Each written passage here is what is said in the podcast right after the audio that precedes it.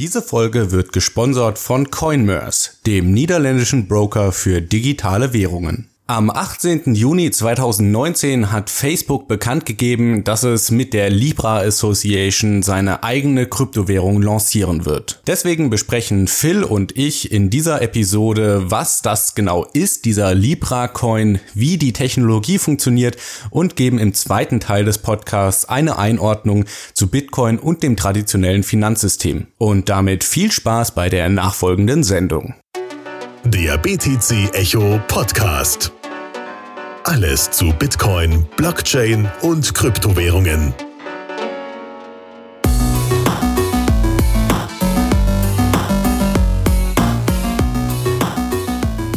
Herzlich willkommen zum BTC Echo Podcast, eine weitere Folge im Duo mit Philipp. Hallo Philipp. Hallo. Hallo, schöne Grüße in die Ukraine. Nee, ich bin gerade in Georgien, aber. okay.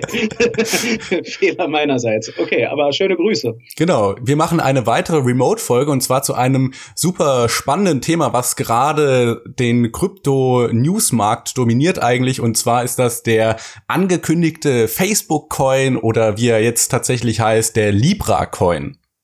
Genau.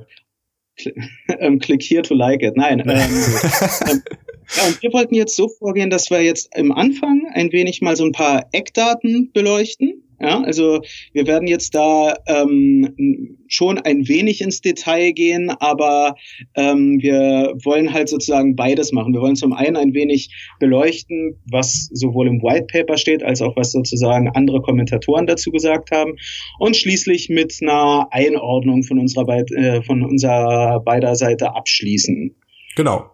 Also das hat ja jetzt am 18. Juni die Schlagzeilen gemacht. Facebook beziehungsweise, beziehungsweise die Libra Association hat bekannt gegeben, was jetzt genau diese Kryptowährung sein soll. Facebook, da wurde ja schon eine ganze Zeit gemunkelt, dass die irgendwann ihre eigene Kryptowährung machen, so aller WeChat. Also WeChat ist dieser chinesische Messenger, der von vielen Chinesen genutzt wird und der nativ praktisch ähm, ja Zahlungen machen kann. Das heißt, ja. ähm, wenn wir, äh, Philipp und ich, wir sind auf Facebook und chatten, dann könnte ich einfach sagen, hey Philipp, ich schicke dir hier die fünf Euro, die du mir heute fürs Mittagessen gepumpt hast und da muss ich dann praktisch keine Banküberweisung machen, ich muss kein Bargeld geben, sondern das funktioniert einfach ganz praktisch über den Messenger. Und, und das funktioniert. Ja. Dazu kurz nur ein Kommentar, das funktioniert so gut, dass auf der Basis äh, durchaus auch Unternehmen arbeiten, zum Beispiel auch kleine Unternehmen. Ich fand mal ganz interessant zu hören, dass äh, hier in Berlin, ich glaube, das war in Berlin, jedenfalls irgendwo hier in Deutschland, eine Chinesin häufiger äh, deutsche Produkte für, für halt Freunde und Bekannte oder sagen wir mal ähm, Kunden in China kauft. Und das Ganze macht sie, das Ganze wird über, über WeChat realisiert, weil darüber kann die Zahlung realisiert werden. Sie kann schnell ein Foto schicken. Ist das wirklich die, was weiß ich, die Kuckucksuhr, die du haben willst, etc. Ja? Ich meine, der große Unterschied ist natürlich, soweit ich weiß, die, ähm, die WeChat-Währung, die hat nicht den Anspruch, eine, also die lehnt sich nicht an Kryptowährungen an, wenn ich mich recht erinnere. Korrigiere mich da, wenn ich falsch liege. Äh, ich weiß es nicht so genau, dass ich das korrigieren könnte, aber äh, Libra ist jetzt tatsächlich ja eine Blockchain-ähnliche Kryptowährung. Warum das nur Blockchain-ähnlich ist, warum ich das sage, da kommen wir vielleicht äh, ja. später noch drauf. Aber sie marketen sich praktisch als Kryptowährung, als Blockchain, die jetzt nicht direkt voll von Facebook kontrolliert wird, sondern Facebook ist da eher so in zweiter Instanz ähm, ein Betreiber sozusagen von diesem ganzen Netzwerk. Genau. Libra selbst, also das Protokoll, äh, soll dann auch Open Source sein, wie auch die dann dazugehörige Programmiersprache, ähnlich wie bei Ethereum, soll auf der Basis es, äh, also im, im Libra-Rahmen soll es dann eine, eine Programmiersprache geben, die dann eben nicht äh, Solidity, sondern Move heißt. Ja, und in der Hinsicht will man da sozusagen durchaus gegenüber die, äh, Developern verschiedener Couleur offen sein. In, sozusagen auf den ersten Blick, sagen wir es mal so. Genau. Und das Ziel bei der ganzen Sache ist, so sagt das Facebook selber, auf der Welt gibt's ungefähr na, knapp zwei Milliarden Menschen, die eben keinen Bankzugang haben. Das ist ja jetzt auch eigentlich nichts Neues, ja. Also Banking the Unbanked war ja auch so ein Motto, was Bitcoin immer wieder nach vorne getragen hat. Äh, der Unterschied zu Bitcoin oder zu anderen Kryptos, den Facebook jetzt halt noch anbringt, ist, dass Kryptowährungen sehr langsam sind. Ja, wir erinnern uns an die Blockzeit von 10 Minuten zum Beispiel bei Bitcoin und halt auch volatil. Ja, also mal ist der Kurs oben, mal ist der Kurs unten und das hört man ja auch immer wieder. Das Argument ist, mit so einer volatilen Währung lässt sich eigentlich keine Marktwirtschaft betreiben, weil ja, da ist einfach zu viel Spekulation noch dahinter.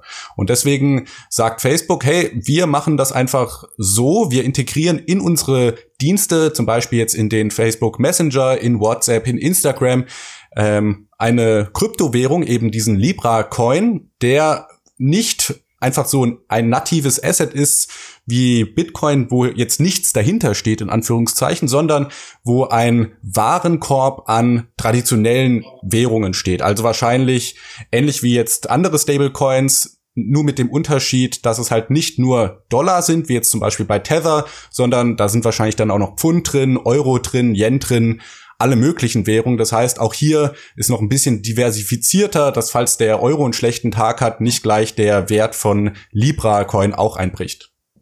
Ja, da, äh, ich würde da auch den Unterschied etwas spezifizieren. Fairerweise muss man ja sagen, ähm, auch wenn wir immer von Tether reden, wenn wir eigentlich von, äh, von USD-Tether oder Tether-USD reden sollten, es gibt auch einen Tether-Euro, ähm, ist hier schon der Unterschied. Es soll jetzt kein USD-Libra und Euro-Libra etc. geben, sondern die gesamte Kryptowährung Libra ist eben durch diesen, durch diesen Korb an Währungen gedeckt. Und da kommen wir dann eben zu dem Punkt, den du jetzt gesagt hast.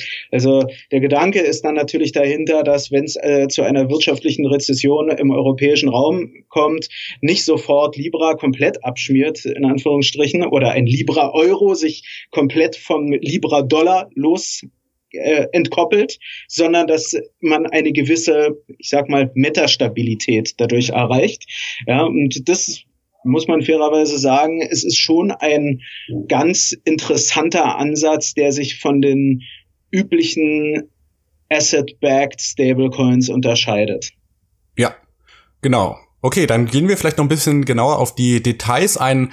Ähm, ein paar Punkte haben wir jetzt schon angesprochen. Ja. Da gibt es zum Beispiel einmal die Blockchain in Anführungszeichen, also wie das funktioniert, ja. dann die Währung selber, da haben wir auch gerade gesagt, dass die eben von so einem Warenkorb an Währungen gedeckt ist. Dann gibt's schon eine Ankündigung für die erste Wallet, äh, Calibra.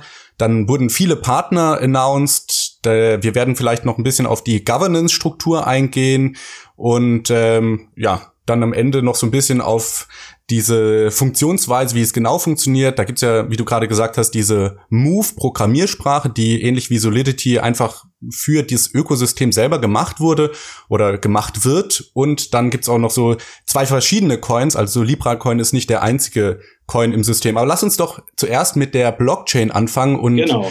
ähm, mich erklären, warum ich gesagt habe, es ist nicht so wirklich eine Blockchain. Und ja, das, deshalb musste ich gerade auch so demonstrativ husten. ähm, aber erzähl du ruhig. genau, also eine Blockchain, so wie ich das gelernt habe, ist eine Kette von Blöcken, ja, deswegen heißt das Blockchain und da tut jedes Kettenglied auf das vorige Kettenglied verlinken. Also so sind die miteinander verkettet. Und das hatten wir auch in vorigen Folgen, wo wir über Bitcoin gesprochen haben, schon erklärt, ähm, wie sich das dann jeder Block gegenseitig sichert und das ist bei Libra eben nicht so. Also wir haben hier kein Proof of Work basiertes System, wo ich äh, Hashes ausrechne und äh, dann irgendwann findet einer den richtigen Hash und propagiert den Block. Falls dir das jetzt noch nicht sagt, dann empfehle ich dir die Folge über den Proof of Work anzuhören. Den Link dazu findest du auch in den Show Notes sondern wir haben es hier mit einem äh, Permission-System zu tun. Das heißt, nicht jeder kann teilnehmen. Bei Bitcoin ist es ja zum Beispiel so, ich habe einen Computer zu Hause stehen, da lade ich mir dann einfach die Blockchain runter und die Software zum Meinen und kann meinen Computer anschmeißen. Das ist bei Libra eben nicht so, sondern wir haben hier ja eine Association, die Libra Association, wo mhm. nicht jeder reinkommt, sondern da kommen nur ausgewählte Leute rein. Auf die werden wir vielleicht äh, im zweiten Schritt dann noch eingehen. Ich äh, aber nun ich finde ja ja ich finde da nur noch wichtig zu betonen, du hast es schon angerissen, ähm, mit der, diesen, äh, mit diesem ausgewählten Kreis an Leuten, äh, die teilnehmen können, ähm, wird natürlich auch das gemacht, was generell auch so in dem ganzen, zum Beispiel in dem Streit zwischen Proof of Stake und Proof of Work auch immer eine Rolle spielt und wo man dann eben auch sehr, sehr stark merkt, dass man es hier eben nicht mit einer Blockchain zu tun hat. Es wird eigentlich immer nur der aktuelle Status bestätigt oder eben nicht. Ja? Und das ist was ganz, ganz anderes als bei einer Blockchain. Da hat man ja eine, wenn man so will, eine Zwei-Level-Bestätigung. Man hat nicht einfach die, man hat nicht einfach Validatoren, die sagen, ja, ja, passt schon, die, die Transaktion, die läuft, sondern die Transaktion muss sich in eine, in die Vorgeschichte einfügen, wenn man es richtig nimmt. Und das, äh, und diese Vorgeschichte ist halt in dieser Blockchain voll und ganz da niedergelegt. Hier hat man es streng genommen mit einer Shared Database zu tun. Jedenfalls so habe ich es verstanden und ähm, letztendlich sind die da auch, das muss man fairerweise sagen, sehr, ähm, sehr, ähm, ja, ähm, sehr offen im White Paper, wenn sie nämlich sagen, ähm, anders als vorherige Blockchain, ähm, die die Blockchain als eine Blocksammlung an Transaktionen sieht, ist die Libra Blockchain eine einzige, eine einzelne Datenstruktur, die die, ähm, die nur die Geschichte der, der Transaktionen und States entlang der Zeit ähm, speichern möchte. Ja? Und da, das ist halt, wenn man es äh, richtig nimmt, eben man hat diese Blöcke nicht, sondern man hat, wenn man es richtig nimmt, eine Datenbank. Das wollte ich nur dazu, dazu anfügen. Genau. Und alleine aufgrund der Tatsache, dass wir es hier nicht mit einem offenen System zu tun haben, wo jeder beitreten kann, sondern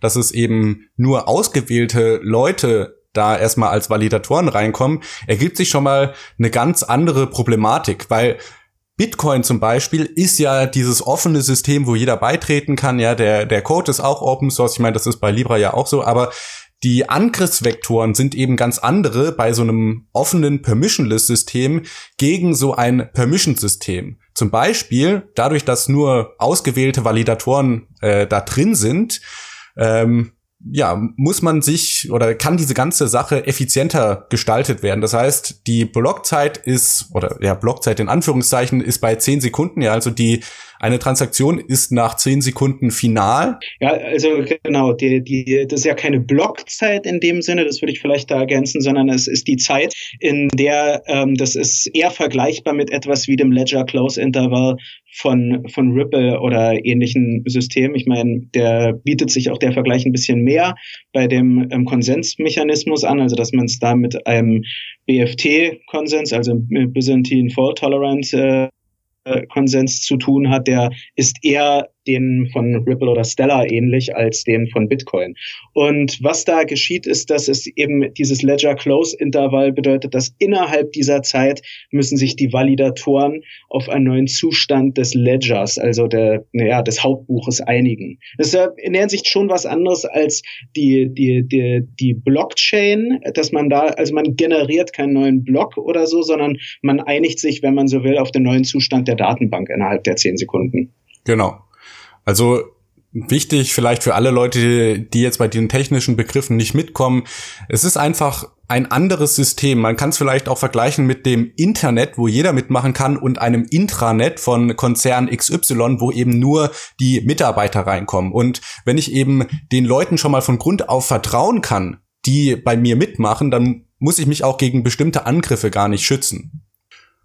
Oder die Angriffsvektoren genau. sind zumindest anders. Also, äh, wie du gerade schon gesagt hast, der Konsensmechanismus vielleicht noch für die technisch versierteren, versierteren Leute ist eine Variation von Hot Stuff, cooler Name, was eben äh, ja Byzantine Fault Tolerance Konsensus ist und ganz konkret heißt es, das Netzwerk kann es tolerieren, bis ein Drittel der Validatoren äh, ja unehrlich werden, also das Netzwerk mehr oder weniger manipulieren oder angreifen wollen. Genau. Genau. Ähm, ja, wir haben ja schon über den, äh, über den Warenkorb an, an Währungen gesprochen, der ähm, der Libra zugrunde liegt. Ich würde vielleicht jetzt gern kurz auf die Wallet eingehen. Aber warte, Weil, lass mich noch eins kurz sagen. So. Äh, was hm? ich noch ganz wichtig finde, jetzt stellt sich natürlich die Frage, ja, wie kommen denn neue Libra in das System? Und das ist jetzt halt hm? nicht so wie bei Stimmt. Bitcoin, dass man eine Emissionskurve hat, die sich alle äh, vier Jahre halbiert, sondern wenn ein Nutzer äh, Fiat-Geld an Facebook jetzt zum Beispiel schickt oder an Calibra und sagt, hey, ich hätte das gern in Libra gut geschrieben, dann kreiert das äh, Netzwerk für dieses Fiat-Geld den äquivalenten Libra-Wert und andersrum, wenn der Nutzer sagt, ich hätte gern mein Libra umgetauscht in die in Euro oder in US-Dollar, dann werden die Libra wieder zerstört. Also die es gibt hier keine richtige Geldpolitik, sondern es ist halt immer so, was reinkommt, wird kreiert und was rausgeht, wird zerstört wieder. Das soll aber auch bei Tether so sein. Also das äh, ursprüngliche Wertversprechen von Tether war ja genau das und das ist auch durchaus ja etwas, was man auch weiterhin zum äh, auf dem Omni-Layer, eben der dann auf Bitcoin ist, durchaus sehen kann, dass ähm, dass äh, das neue Tether generiert werden, gedruckt werden, wie Tether-Kritiker sagen würden, und dann auch immer mal wieder zerstört werden. Dasselbe lässt sich über DAI sagen. Bei DAI ist es ja auch so, dass du die DAI ja letztendlich gegenüber ein Ethereum-Kollateral ausgezahlt bekommst und die DAI auch wieder zerstört werden, ähm, wenn der Kollateral dir wieder ausgezahlt wird. Ähm, also in der Hinsicht ist jetzt nichts komplett Neues, aber nur, nur trotzdem ist es gut, dass wir das erwähnt haben. Also hier geschieht nicht, es wird kein neues Geld gedruckt oder es ist auch nicht so, dass, dass äh, ähm, Facebook jetzt einfach vorhat, jetzt, was weiß ich, einen Teil ihrer sicherlich vorhandenen Bargeldreserven dafür zur Verfügung zu stellen und zu sagen, ja, okay, ähm, de, das könnt ihr unter den und den Bedingungen bekommen, sondern ähm, es, es wird halt ein Tausch zwischen Fiat-Währung und Libra dann angestrebt, sagen wir es mal so. Genau. Okay, kommen wir zur Wallet. Genau, die ist von Calibra. Ähm, Calibra ist ein Tochterunternehmen von Facebook und der Gedanke ist, dass diese Wallet in das gesamte Facebook-Ökosystem integriert werden soll. Also sprich, jetzt nicht einfach auf der Facebook-Webseite, die ja sowieso Hand aufs Herz, da kann er realistisch sein, die wird ja immer unwichtiger, sondern ähm, da geht, denkt man eher an Dinge wie sei es Instagram, aber vor allem die ganzen Messenger, an WhatsApp und äh, den Facebook Messenger selbst, dass man ähm, eben und da merkt man dann auch wieder die die ideologische Patenschaft von WeChat, dass man da sehr stark in die Richtung sich entwickeln will und in der Hinsicht wirklich für den westlichen Markt, sage ich mal, etwas Ähnliches bieten will. Ja, Genau, aber die äh, Calibra Wallet gibt es auch als eigene Applikation. Also wenn mhm. jetzt zum Beispiel jemand sagt, ich habe gar kein Facebook mehr, dann muss man sich nicht erst Facebook installieren, sondern man könnte sich auch direkt die Calibra Wallet als eigene Application holen. Ähm, der größte Nachteil, der mir direkt aufgefallen ist oder wo ich so ein bisschen stutzig geworden bin, ist, dass die Wallet selber schon ein KYC-Prozess hat. Also man muss sich da authentifizieren. Und äh, hier vielleicht eine ganz wichtige Unterscheidung. Da habe ich teilweise schon bei der Recherche Falschinformationen gefunden. Die, das Protokoll selber, die Libra Blockchain, hat keine KYC. Ja, also die ist Open Source und da kann theoretisch auch eine, ein anderer Entwickler eine Wallet erstellen. Allerdings die, diese angekündigte Calibra Wallet, die jetzt eben von, indirekt von Facebook kommt, die hat KYC. Also nur diese kleine, aber feine Unterscheidung. Die Wallet hat KYC, das Protokoll selber hat das nicht. Genau.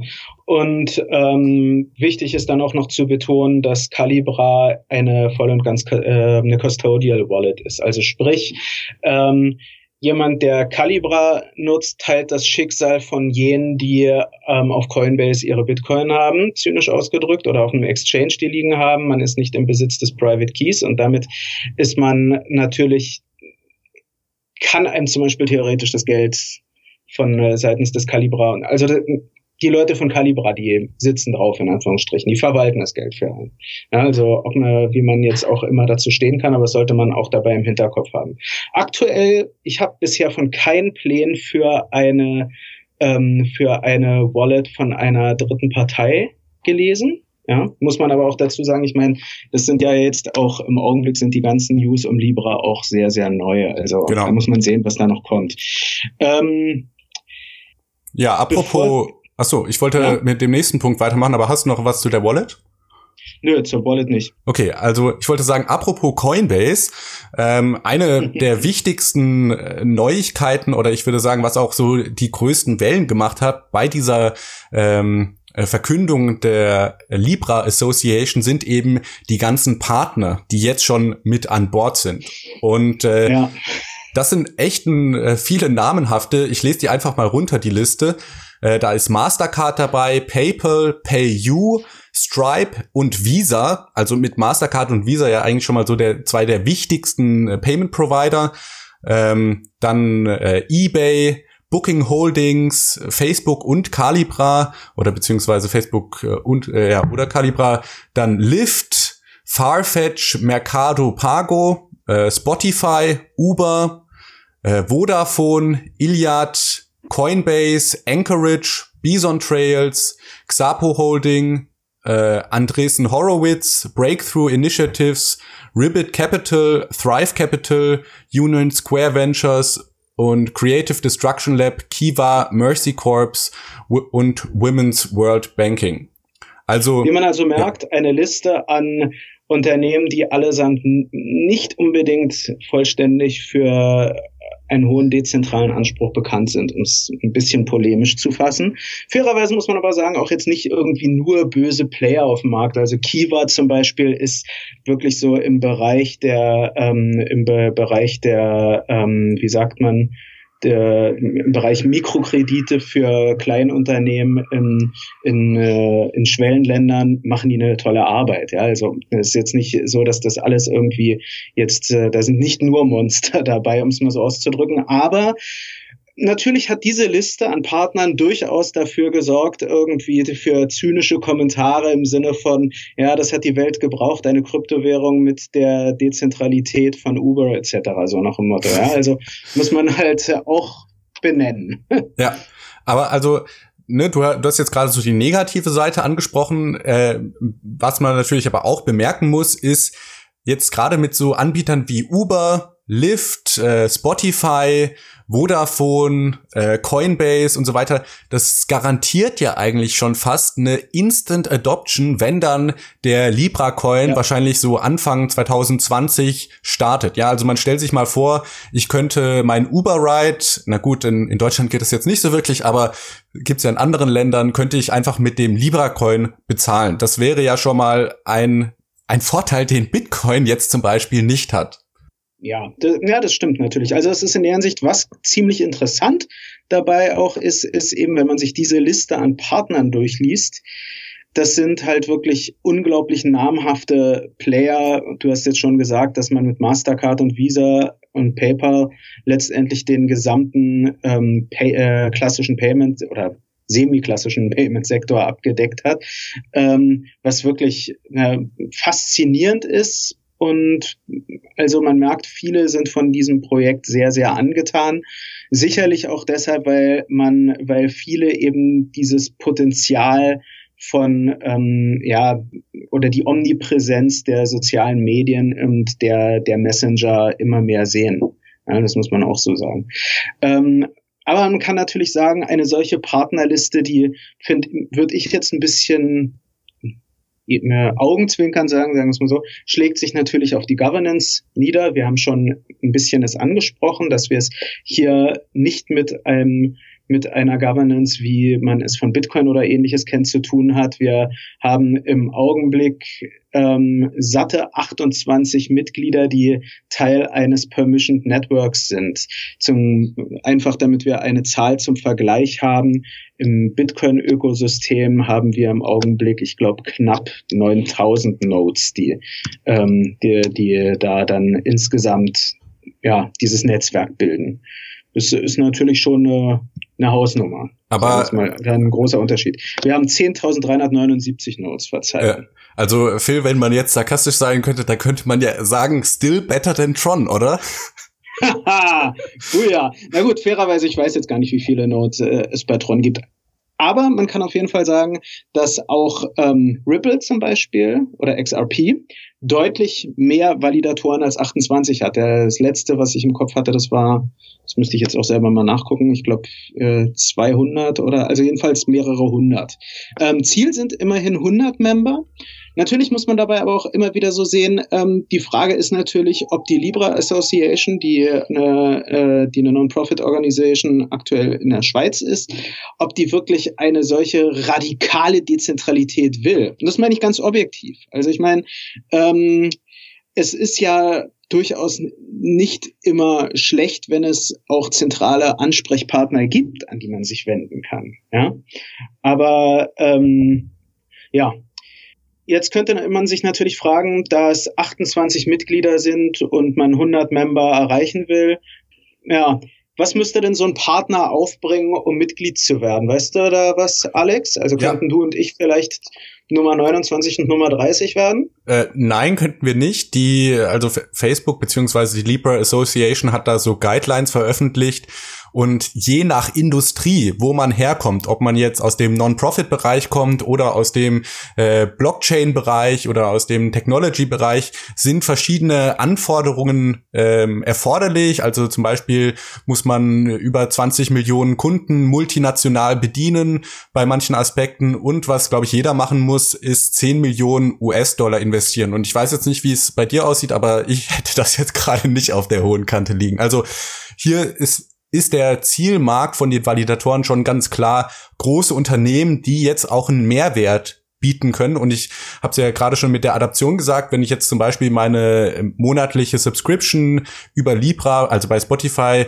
äh, bezahlen kann, dann äh, macht das Libra ja auch irgendwie attraktiver, weil sich dann auf einmal alle Spotify-Nutzer fragen, hey, möchte ich nicht vielleicht mir diese Calibra-Wallet runterladen und dann mit Libra den äh, Account bezahlen? Vor allem, wenn ich dann vielleicht okay. ähm, Rabatte bekomme oder so.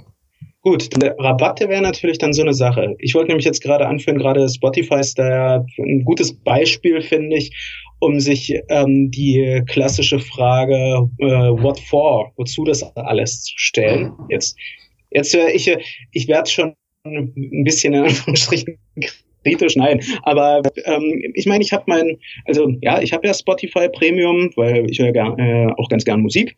Und da habe ich meinen Dauerauftrag. Das berührt mich jetzt also dass ich da mit einem überkommenen Banksystem zu tun habe, um es mal so auszudrücken. Ähm, klar, wenn es jetzt Rabatte gibt oder so, dann könnte man darüber nochmal nachdenken. Aber ich denke, eine wichtige Herausforderung für gerade für solche Player wie Spotify oder ähnliche wird dann sein, die Stärken, die ein, äh, die ein solches neues Geldsystem mit sich bringen kann, zu nutzen. Und das wird dann sicherlich nicht eine monatliche Subscription sein, weil das kannst du wunderbar über, äh, über schon bestehende Lösungen abbilden. Aber ja, wenn es jetzt so zum Beispiel darum gehen würde, was weiß ich, exklusiven Livestream zu kaufen oder so, da sieht die Sache dann schon ganz, ganz anders aus. Ja, Genau, achso, da fällt mir ein, zu der Calibra Wallet, das fand ich auch noch ganz interessant.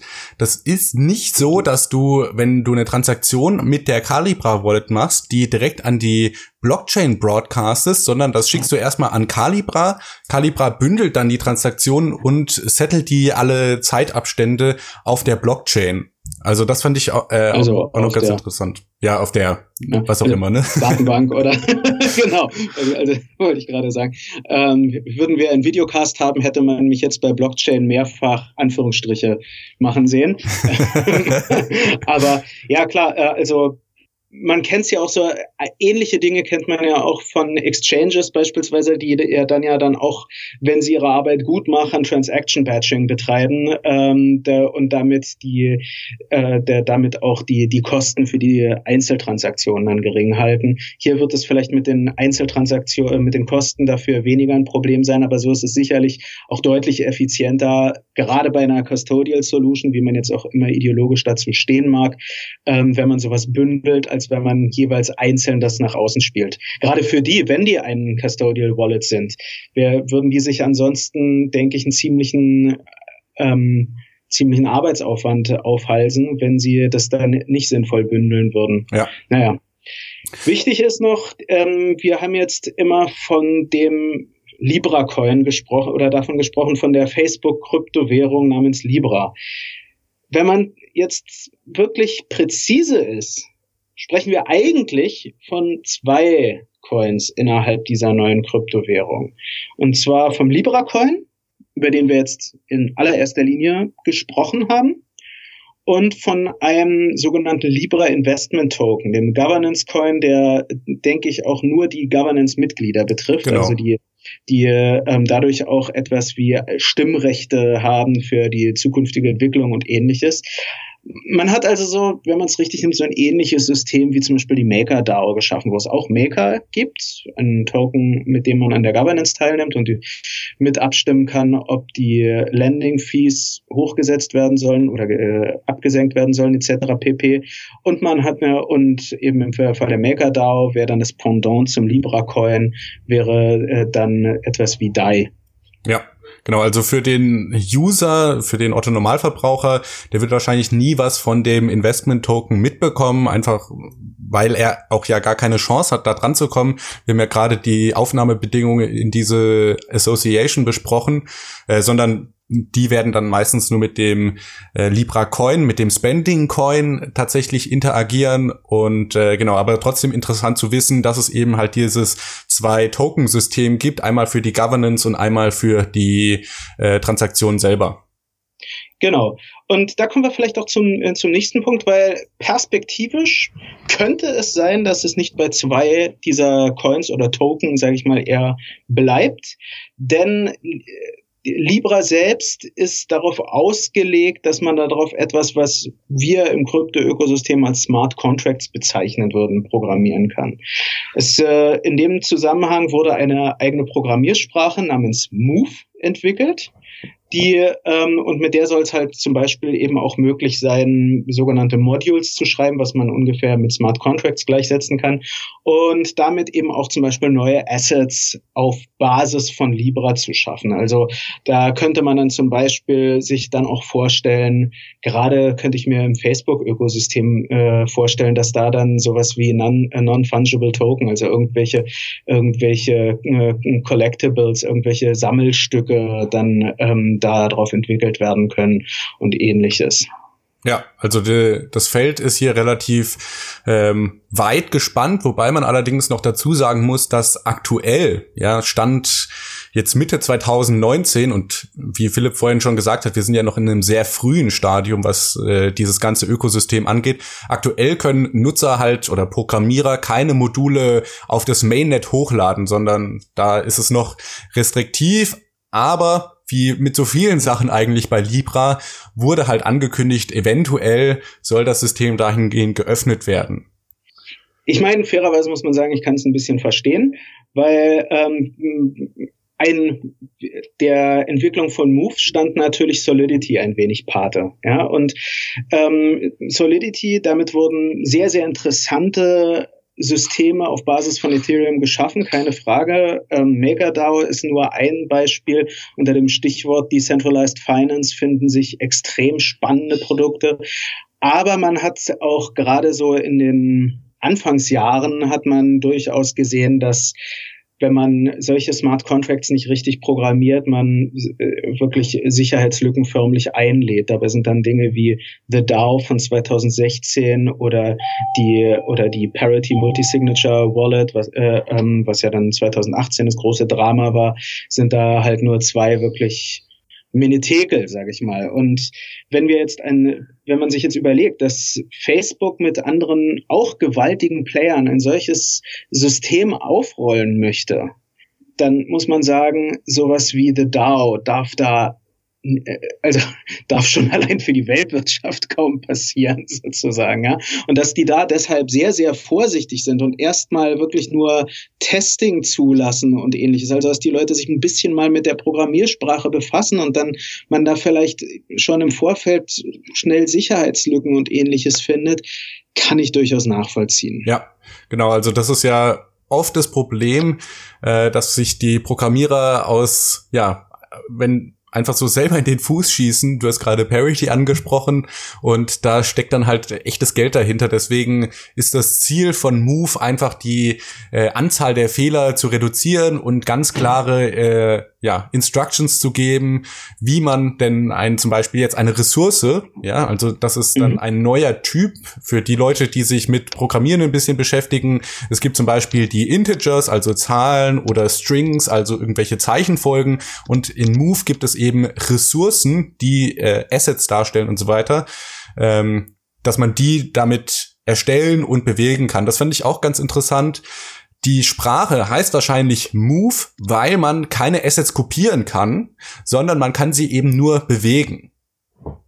Genau.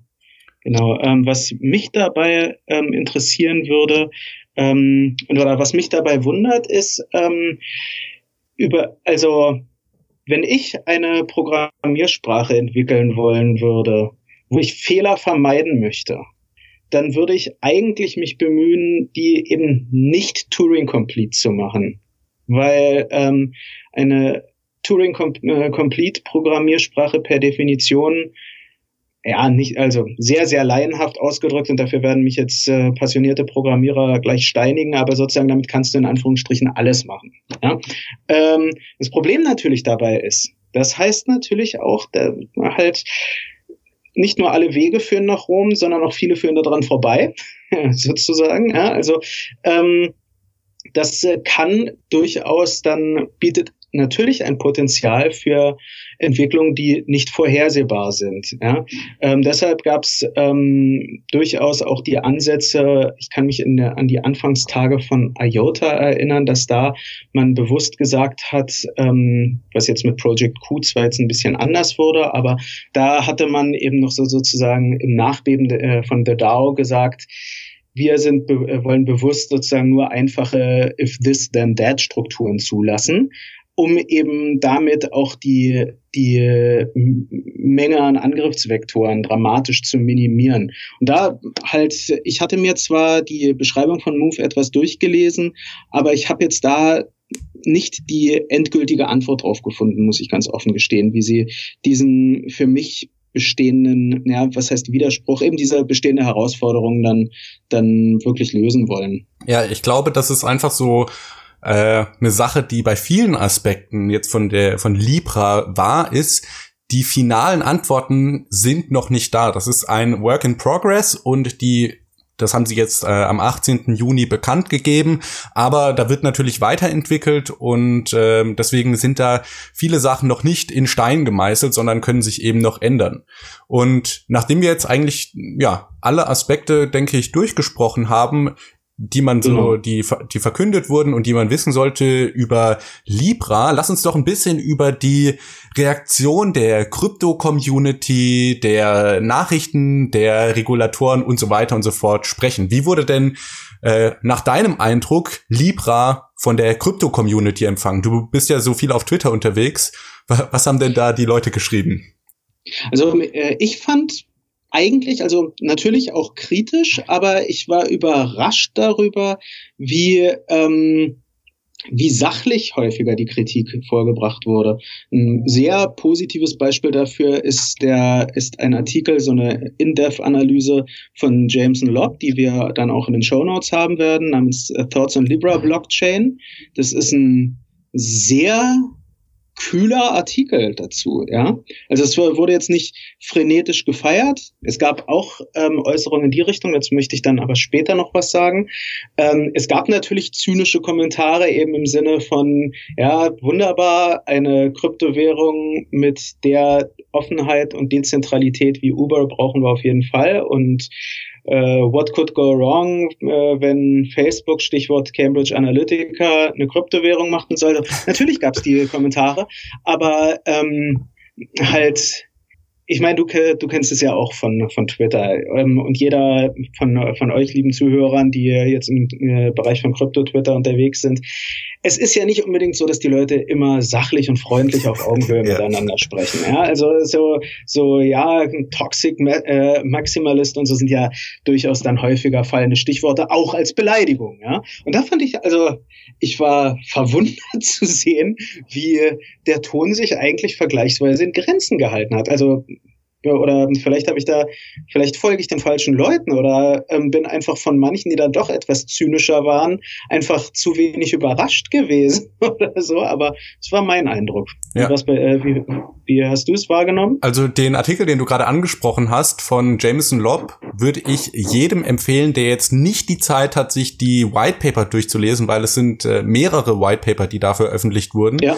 Ähm, und das ist wie so eine ähm, so eine Literaturhilfe praktisch.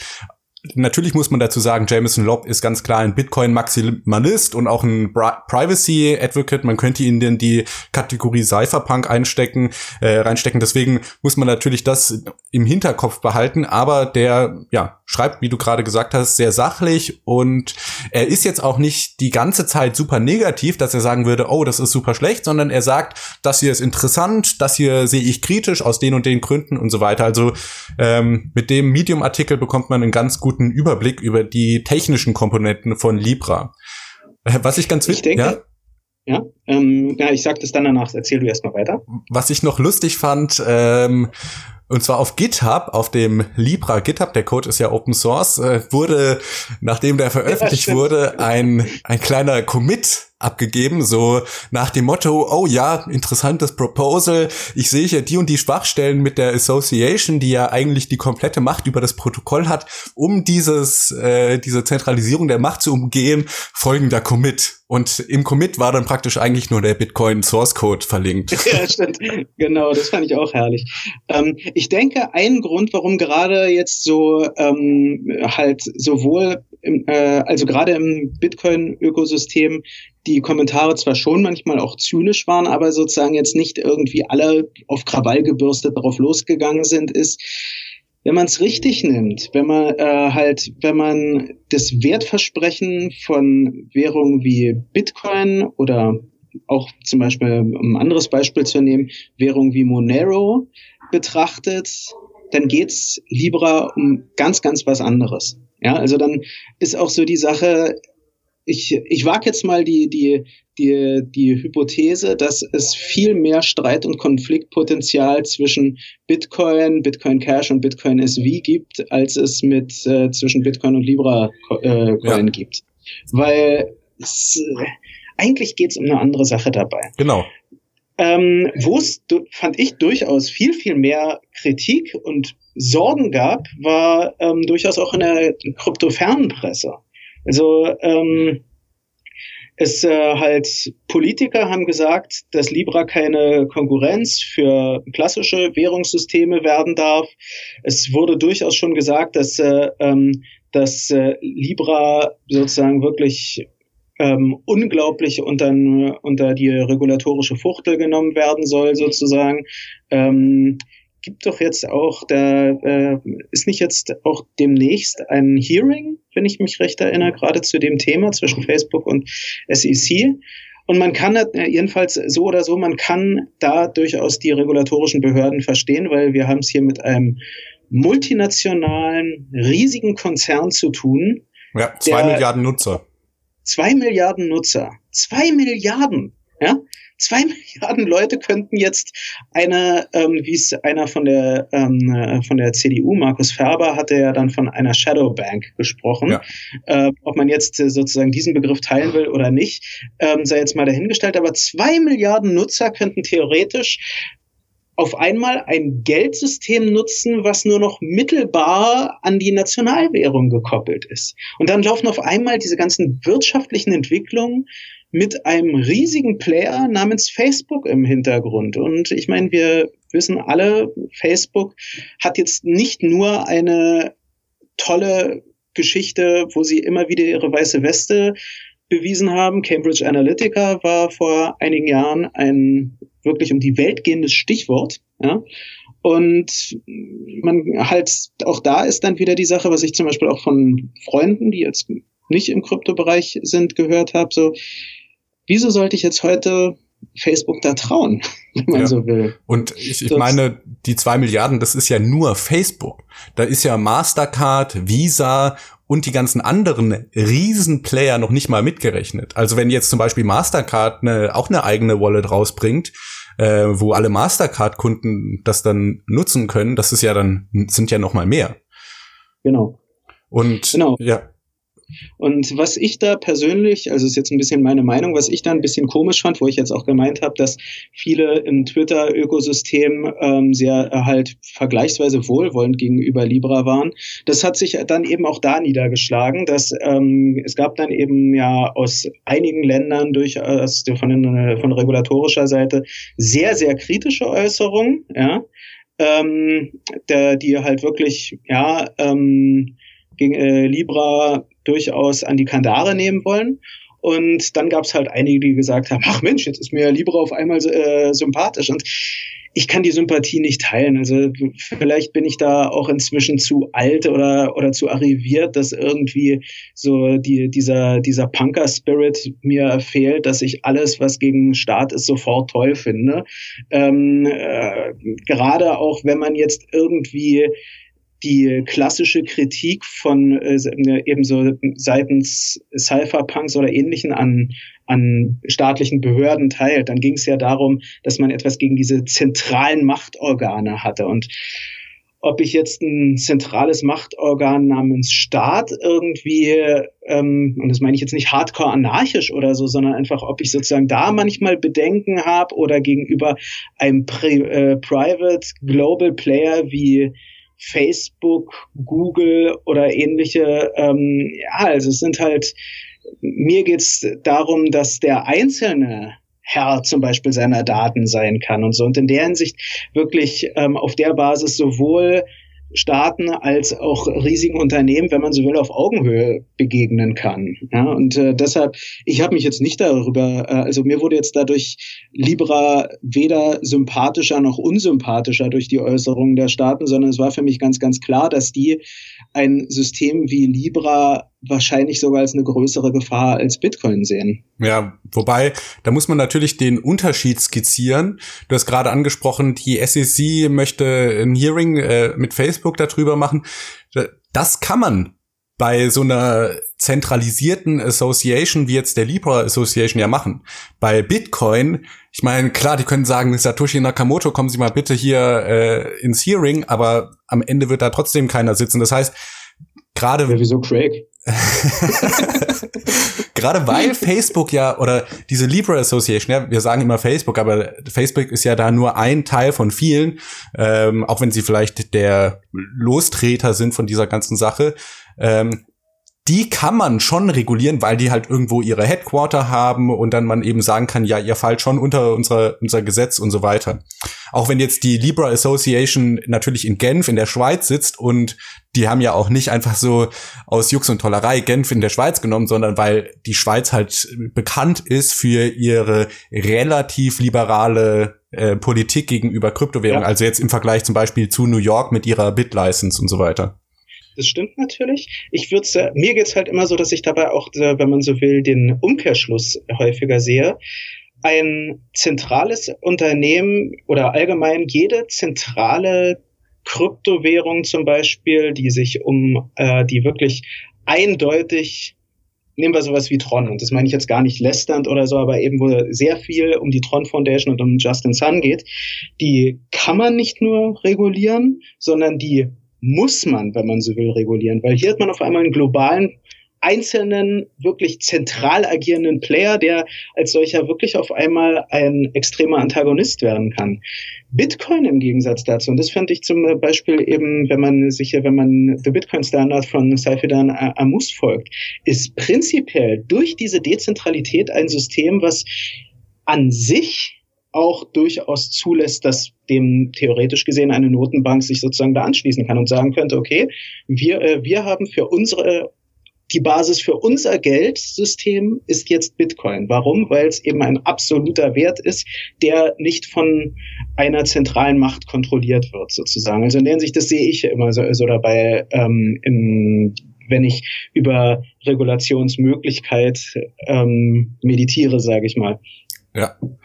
Äh, dann ein weiterer Punkt, der kritisiert wurde, du hast gerade schon Cambridge Analytica angesprochen, ist natürlich die Privatsphäre in so einem System. Und man muss sich halt klar machen, zum Beispiel Facebook ist ja ein Konzern, wenn man die App, äh, äh, App auf dem Handy hat, dann wissen die schon relativ viel über jemand. Ja, man weiß, die wissen, wie man aussieht, die wissen, wo man sich aufhält mittels äh, GPS, die wissen, mit wem man in Kontakt steht. Und jetzt dazu, dazu käme noch, dass sie wissen, wem du wie viel Geld schickst. Und das gibt eigentlich ein relativ umfassendes Bild über eine Person.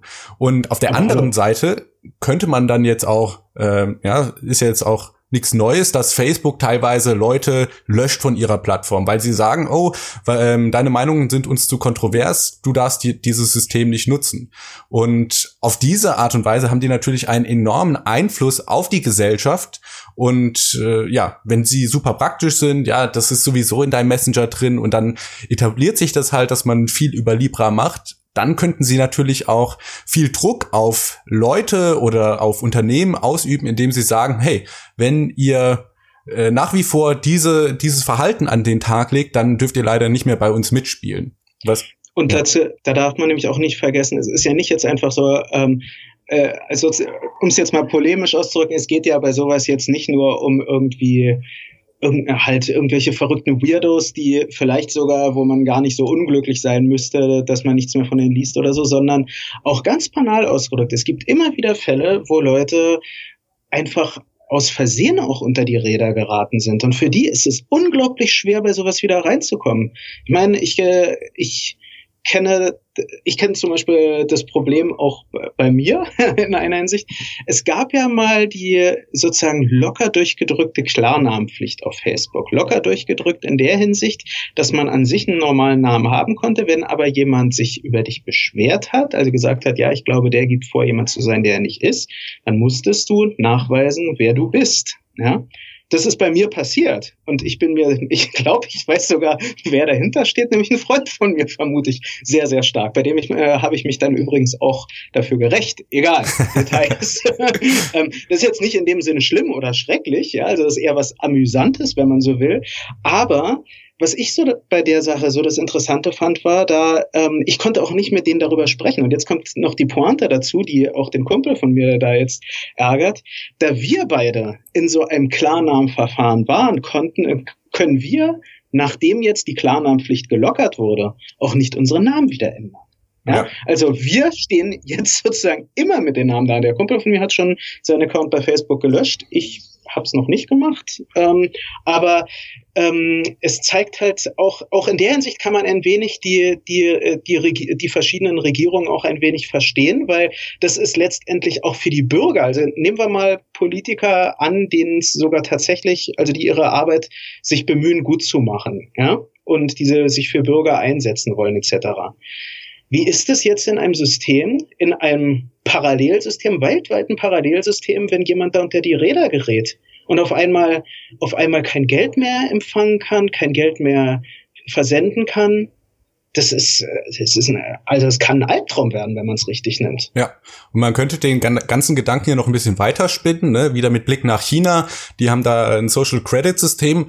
Was ähnliches könnte man ja auch mit Move auf Libra programmieren und dann äh, hat das auf einmal einen ganz anderen Beigeschmack für mich noch dazu, ja. Das heißt dann ja, so, genau. ja, ich handle mit dir nur, wenn du äh, dein Libra-Score gibst und wenn du unter einem bestimmten Score bist, dann handle ich gar nicht mehr mit dir. Also das ist natürlich ein unglaublich mächtiges mächtiges Instrument, was sich der Natur von Facebook eben über Landesgrenzen hinwegsetzt und äh, auch über äh, die, ja, die Jurisdiction von Staaten hinwegsetzt in der Hinsicht. Genau. Also ich meine, mir geht's jetzt auch gar nicht jetzt darum, jetzt irgendwie den Libra-Ansatz komplett zu verreißen oder so, sondern äh, man hat ja auch, und ich glaube, dir geht's ja auch nicht darum, wir äh, bewusst haben Alex und ich auch vorher Libra so von den technischen Seiten betrachtet und da eben, also ich finde durchaus die die Ansätze, was Move betrifft oder so, ich finde ich finde es sehr, sehr spannend, aber eben ich sehe da weder eine Konkurrenz noch ein Nachfolger von dem, wofür Bitcoin steht, wenn man so will. Ja? Und da kommt man für mich auch zu so einem Punkt, den ich gern betonen würde. Ich meine, das war auch so eine Sache, die ich häufiger auf Twitter gelesen habe. Die haben Libra deshalb gefeiert, weil sie gesagt haben, das ist ja quasi so eine das ist so ein, ja, so ein, so eine Gateway-Drug in Anführungsstrichen für, für wirkliche Kryptowährung, für sei es Bitcoin oder wofür man jetzt immer steht. Ja. da bin ich halt, muss ich gestehen, etwas, etwas vorsichtiger. Skeptischer ist vielleicht schon zu pessimistisch ausgedrückt, aber vorsichtiger. Ich äh, halt ähm, Zuhörer und Zuhörerinnen, die alt genug sind, werden sich noch bewusst an den Wechsel von Web 1.0 zu Web 2.0 erinnern können. Und ich kann mich auch noch damals dran erinnern, wie betont wurde, dass das ja auch zum individuellen Empowerment beitragen würde, dass jetzt theoretisch gesehen jeder Otto Normalverbraucher ein einen Blog aufsetzen kann, darüber dann Business betreiben kann, das dann auch über Facebook etc. machen kann. Und ein wenig wurde das schon real, das will ich auch gar nicht verleugnen. Also ich meine, gerade so der Bereich E-Commerce ist für, für, für Kleinstunternehmer was, was Grandioses geworden, ja, also keine Frage.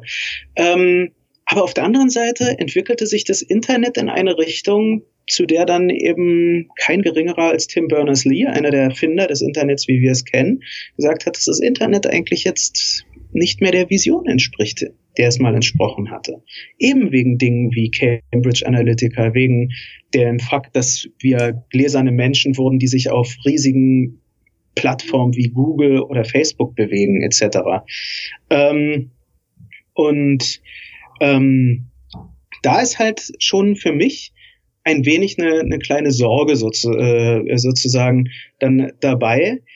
Ähm, wieso sollte sich das jetzt anders entwickeln? Wieso sollten Leute, die jetzt mit so einer, ähm, mit einer krypto-ähnlichen Währung, sage ich mal, wunderbar Zahlungen machen können etc., gerade in dem Facebook-Ökosystem, Wieso sollten die sich jetzt auf einmal denken, hey, Moment mal, da gibt's ja, da gibt's ja sowas wie Monero, damit könnte ich das ja anonym machen oder sowas wie Bitcoin, das könnte ich ja jetzt anonym machen. Das, das ähm, so ohne weiteres wird es nicht passieren. Ja. Auf keinen Fall. Also die, die Kritik finde ich auf jeden Fall gut. Äh, betonen will ich auch nochmal den Unterschied eben zwischen Bitcoin oder zwischen äh, traditionellen Kryptowährungen, ja traditionellen Anführungen, mhm. so traditionell sind die ja noch gar nicht, äh, und eben diesem Libra-Coin. Und was ich jetzt so bei der Recherche immer wieder gehört habe und was ich auch richtig und wichtig finde, ist, dass Libra eben keine Konkurrenz zu Bitcoin oder anderen Kryptowährungen ist, sondern es ist eine, Tradi äh, eine Konkurrenz eher zum traditionellen Finanzsystem, zum Bankensystem. Ja. Und mit dem verglichen ist es vielleicht schon ein Fortschritt. Verglichen mit Bitcoin ist die Dezentralisierung, äh, also das spielt einfach nicht ja. in der gleichen Liga, ja. Äh, Bitcoin ist zensurresistent und der Libra-Coin wird wahrscheinlich nicht zensurresistent sein und jeglichen Auflagen von Anti-Money Laundering und Terrorfinanzierung und sonst weiter äh, unterliegen. Und wenn da das CIA bei, bei der Libra Association an die Tür klopft und sagt, hey, ich glaube, wir haben, äh, ihr habt hier einen Terroristen finanziert, natürlich werden die denen alle Daten geben. Und das sagen die auch ganz klar, dass die bei Kriminalität, äh, krimineller Aktivität die Daten mit Dritten teilen oder bei potenziellem ja. Betrug und sonst äh, sonstigen Sachen. Deswegen genau. müssen wir halt äh, schon klar ähm, sagen, mit was wir es vergleichen und der Vergleich bietet sich halt eher an mit dem traditionellen Finanzsystem. Und ja, genau. Ähm, wie PayPal zum Beispiel auch. Das, ja. Also auch mit dem, ich sag mal, semi-traditionellen Finanzsystem. Ja, und da ist es eine unglaubliche Steigerung, keine Frage. Ein Punkt vielleicht nur noch dazu, ähm, der, den ich auch immer wieder sehr, sehr wichtig finde. Der Anspruch von LibraCoin ist ein ganz, ganz, ganz anderer als der gerade von Bitcoin, aber zum Beispiel auch von, äh, von Monero, nämlich ähm, beide Kryptowährungen wollen nicht einfach ein Zahlungssystem sein. Sie wollen ein wirklicher absoluter Wert sein.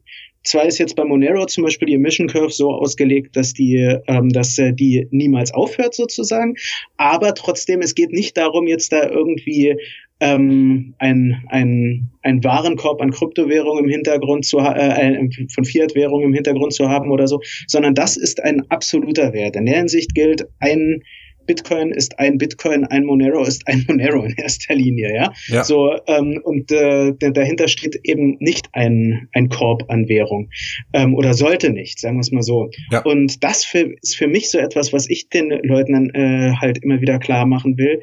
Ähm, eine der Ursprungsmotivationen äh, von Satoshi Nakamoto war eben deshalb auch äh, The Times, 3. Januar 2009, Chancellor on the brink out for, äh, um, for bailout on banks etc. Ja, also die Botschaft im Genesis-Blog, die wirklich auf die Geldpolitik ähm, sozusagen hingewiesen hatte. Das möchte Libra so nicht lösen.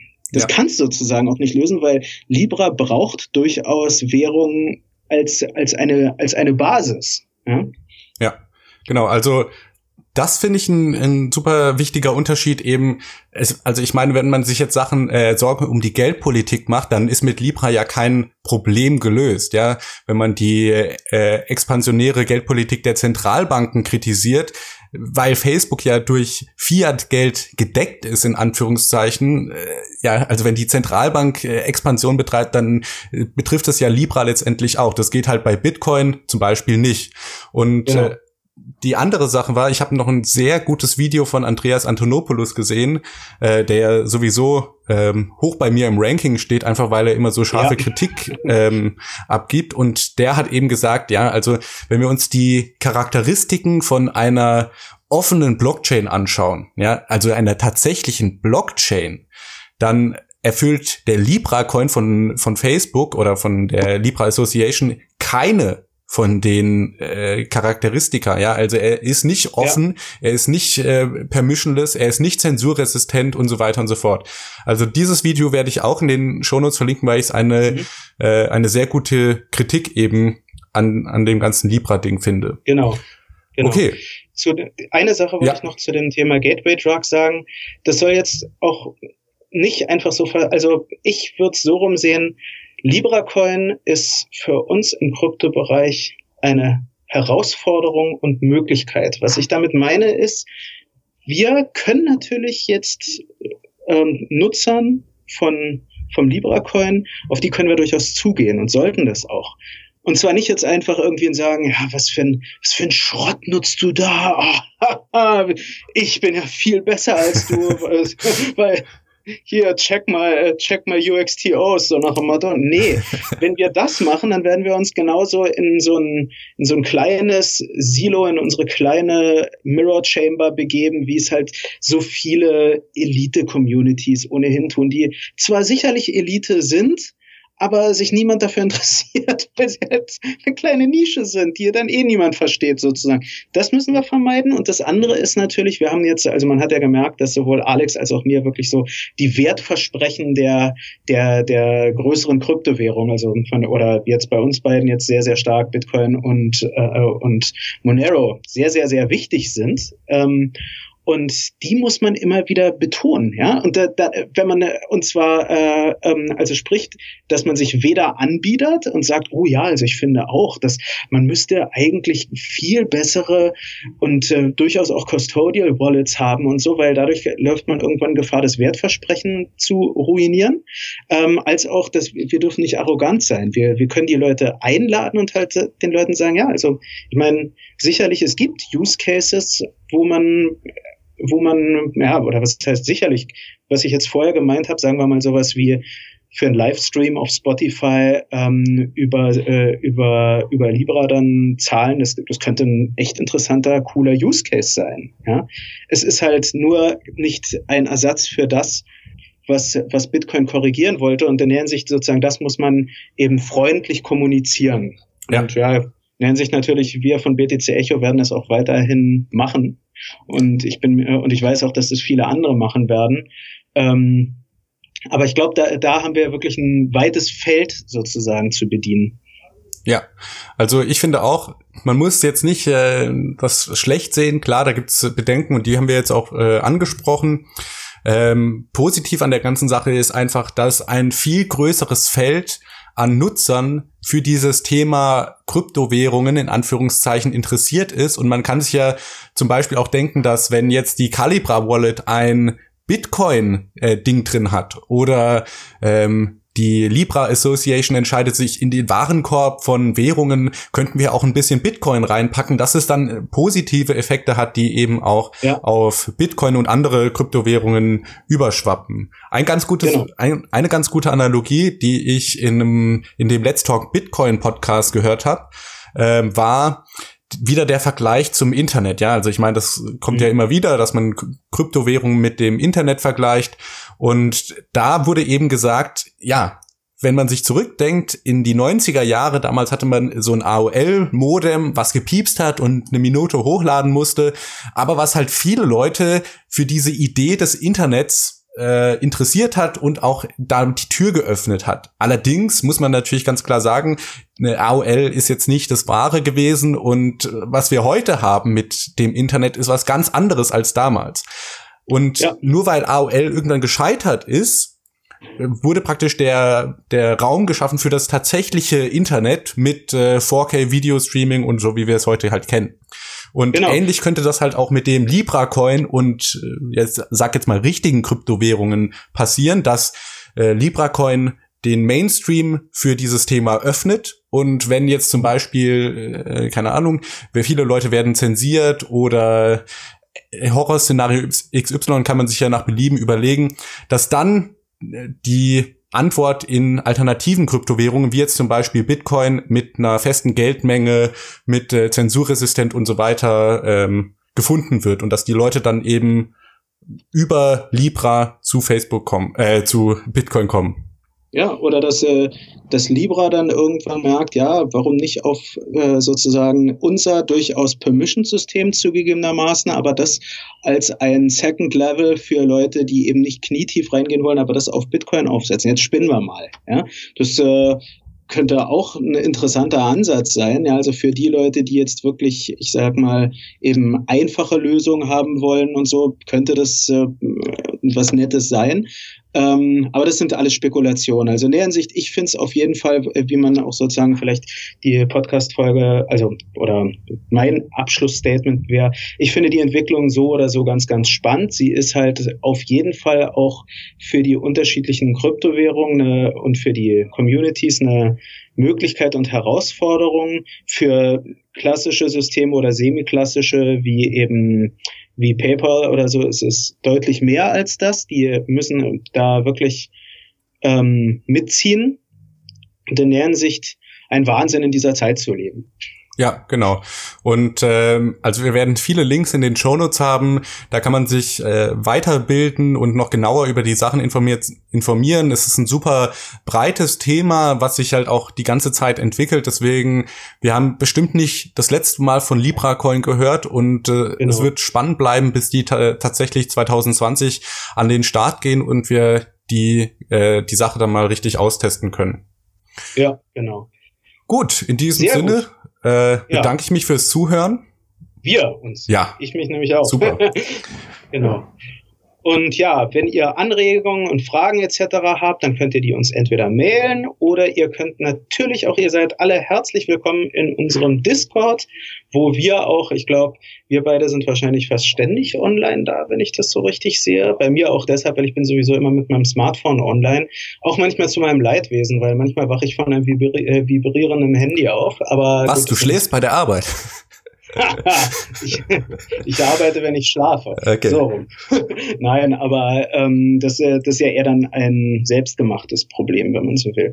Also ja. ähm, auch da, da kann man dann eben, das ist dann zum Beispiel eine gute Möglichkeit, wenn man direkt mit uns diskutieren will oder anderen Community-Mitgliedern Libra und Coin würde sich jetzt zum Beispiel gerade wunderbar anbieten. Ja. Müsste aber im Augenblick, also noch finde ich es zu früh, einen eigenen Channel für Libra aufzumachen. Es müsste im Augenblick unter Dingen wie Bigger Picture, Altcoins oder wenn man sehr, ja. sehr ja, oder sehr, sehr äh, polemisch. Nein, unter Scams würde ich, also finde ich nicht. Aber ähm, das macht man, wenn es mal einen Skandal darum gibt. Aber ansonsten, ich denke, ähm, solche Themen sind in Bigger Picture, Development oder Altcoins ganz gut aufgehoben. Ja, dann in diesem Sinne wünsche ich eine schöne Zeit und bis zur nächsten Folge. Bis zur nächsten Folge. Tschüss. Tschüss. Diese Folge wurde gesponsert von Coinmers, dem niederländischen Broker für digitale Währungen. Alles, was das Kryptoherz begehrt, findest du auf btc-echo.de. Bis zum nächsten Mal.